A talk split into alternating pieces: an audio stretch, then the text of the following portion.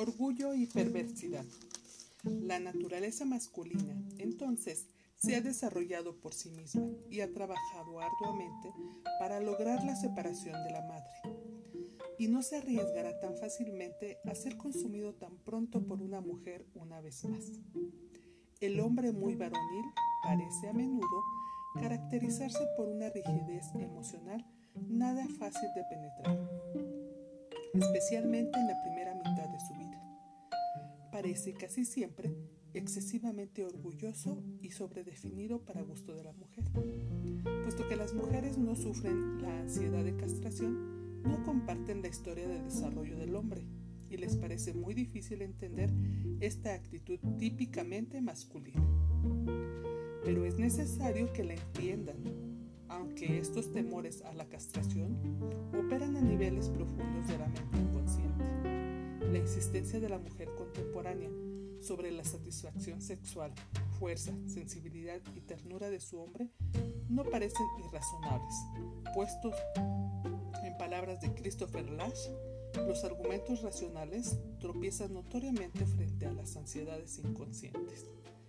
Aún el hombre más instruido parece albergar una aversión inconsciente hacia la mujer liberada, pues apela a sus temores primitivos de una madre posesiva, sofocadora, devoradora y castrante, de acuerdo con Lash. Puede ser sorprendente para la mujer ignorante el enterarse de los altos niveles de seguridad y manejo especial que hasta los hombres más poderosos y maduros en apariencia requieren. Se ha convertido en una costumbre entre las feministas modernas sugerir que dichos hombres son inmaduros, mientras que en la realidad son simplemente hombres y se comportan como tales. Los niños serán niños, no hay escapatoria. Las mujeres norteamericanas se han engañado al creer que los comportamientos típicos del hombre maduro y moderno son regresivos y patológicos en naturaleza, en tanto que estos comportamientos son de hecho nada más que intentos normales por mantener un sentido de integridad y masculinidad. La mujer que no entiende el orgullo masculino nunca llegará a entender a los hombres. Estos son demasiado orgullosos en comparación con las mujeres, principalmente porque ellos sufren la ansiedad de castración y temen perder su virilidad con las mujeres. La tarea de la mujer entonces es disminuir este temor y hacerle saber, de mil maneras, que no lo van a castrar, sino que enriquecerá su vida, le iluminará el camino y acrecentará su virilidad. Se ha escrito mucho acerca del frágil ego masculino en las últimas dos décadas, como si el escribir acerca de ello lo hiciera menos frágil, y las mujeres modernas han marcado en contra del concepto de apoyar a su hombre. Pero las recompensas de este apoyo pueden ser enormes tanto para el hombre como para la mujer. El hombre es admirado por su mujer se siente el hombre que es admirado por su mujer, se siente inspirado para llegar al concepto que ella tiene de él y su pensamiento positivo en él se ve grandemente recompensado por el aumento de la ternura y amor hacia ella. Sin embargo, más al caso es que cualquier otra actitud por parte de la mujer simplemente no funciona en, la relación. La mujer conservadora o castrante cosecha solamente los frutos amargos de la indiferencia de su hombre, ya sea devaluándolo o forzándolo a una posición de retiro o rebelión. Recientemente llamó a mi programa una mujer de 34 años para quejarse de su insatisfactoria relación con su prometido, un obrero. Ella trabajaba en el sector financiero y se movía en un mundo en el cual él no se sentía a gusto. Él se negaba a asistir a las funciones de la compañía y esto se estaba convirtiendo en fuente de grande desunión entre los dos. Yo le pregunté si ella a su vez asistía a las fiestas y a las reuniones sociales de la fábrica. Ella empezó a tartamudear y a balbucear y finalmente confesó que no. Pronto se aclaró que su hombre a quien ella decía amar profundamente, solo estaba defendiendo su masculinidad. Él no se movería de su territorio a menos que ella estuviera dispuesta a moverse en el de él. En represalia, él estaba moviendo su atención hacia otras mujeres, quienes se mostraban sin duda más comprensivas de su posición en la vida que su prometida ejecutiva. Lo sorprendente era que esta mujer, obviamente inteligente y realizada, no podía entender por qué había fallado en conseguir la fidelidad y el interés del hombre a quien amaba. Acéptalo como es. Ninguna mujer puede retener a un hombre si no lo acepta como es. Pero muchas mujeres pierden al hombre que aman, al hombre que las ama de verdad, simplemente porque ellas piensan en secreto que lo pueden cambiar. Los hombres por supuesto cambian, pero no porque las mujeres quieran. Ellos cambian cuando están listos y motivados para hacerlo. Después de un periodo de tiempo, la ejecutiva financiera podría descubrir que su amante obrero alcanzaba un mayor grado de confort entre sus amigos ejecutivos.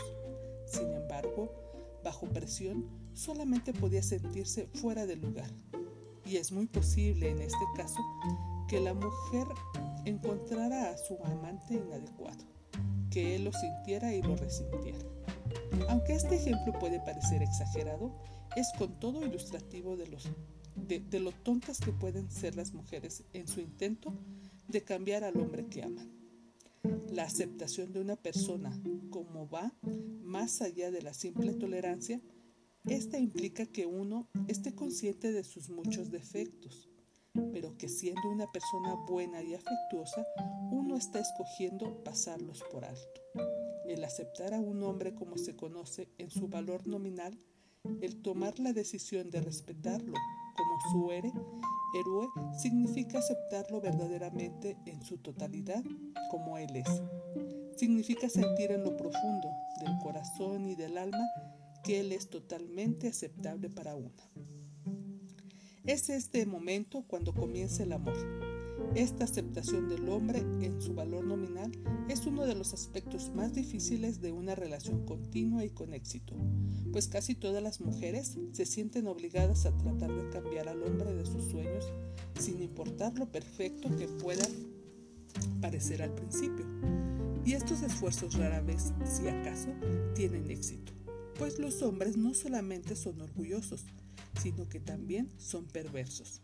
Es decir, mientras más les diga una mujer que hagan algo, menos lo harán. ¿Y por qué son los hombres perversos? Porque temen inconscientemente a la castración. Una vez un hombre me dijo, no soporto que una mujer me ordene, me tiene que persuadir. Él no podía entender por qué. Él solamente sabía que así era. Otro hombre lo decía así. ¿Sabe cómo lograr que un hombre se case con usted? No quiera que lo haga. Estos dos hombres estaban haciendo una sustanciosa, aunque inconsciente declaración acerca de su natural perversidad masculina. A los hombres no les gusta que les ordenen, no porque quieran dominar genuinamente a las mujeres, aunque esto puede ser verdad para algunos hombres, sino porque inconscientemente temen perder el control lo que equivale a perder su virilidad. En realidad, estos hombres ceden gran parte del control de la mujer que apoye su masculinidad. Con ella ya no se sienten amenazados. ¿Cómo entonces apoya y cuida una mujer a un hombre en una relación personal?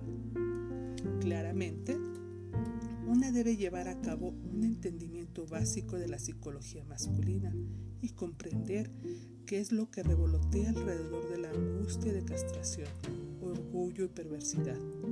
Sin embargo, además debe de recordar, a pesar de sus mecanismos de defensa, un hombre todavía necesita amor, bondad, compasión y sexualidad que la mujer adecuada le pueda proporcionar. De manera que, ¿cómo hay que proceder? Como ya se indicó en el capítulo quinto, la femineidad puede ser mejor aceptada a través de los aspectos de la personalidad de Madonna y cortesana, siendo la inteligente y brillante luz de la Amazona la que guía el camino. El aspecto de Amazona indica el proceso de atracción, porque antes de que una mujer pueda ejercitar sus poderes femeninos, debe poner mucha atención a su hombre y a sus necesidades específicas. Y es aquí donde casi siempre entra en escena el aspecto de madre de la feminidad, junto con el aspecto madona y cortesana de la mujer. Algunos hombres necesitan muchos cuidados maternales, otros requieren orientación espiritual o inspiracional y todavía otros un nivel alto de excitación sexual. Pero aún aquí hay sutiles diferencias que deben ser observadas. Los cuidados maternales que agradan a un hombre pueden ser asfixiantes para otro. Las invitaciones sexuales que a un hombre le puedan parecer juguetonas, para otro puede ser conductas licenciosas. Nunca ha sido fácil escribir las reglas del amor y el mero intento puede ser visto, con justificación, como una afrenta. Las reglas de amor de hecho no lo son, puesto que el amor es intuitivo, visceral y espiral. Su misma esencia es un misterio y uno pierde mucho de su magia cuando trata de definir lo que al final no puede ser definido. Pero el intento, aunque prosaico, debe hacerse. Cada mujer puede emplear los siguientes ejemplos e ilustraciones como lineamientos para el proceso y desarrollo de su feminidad.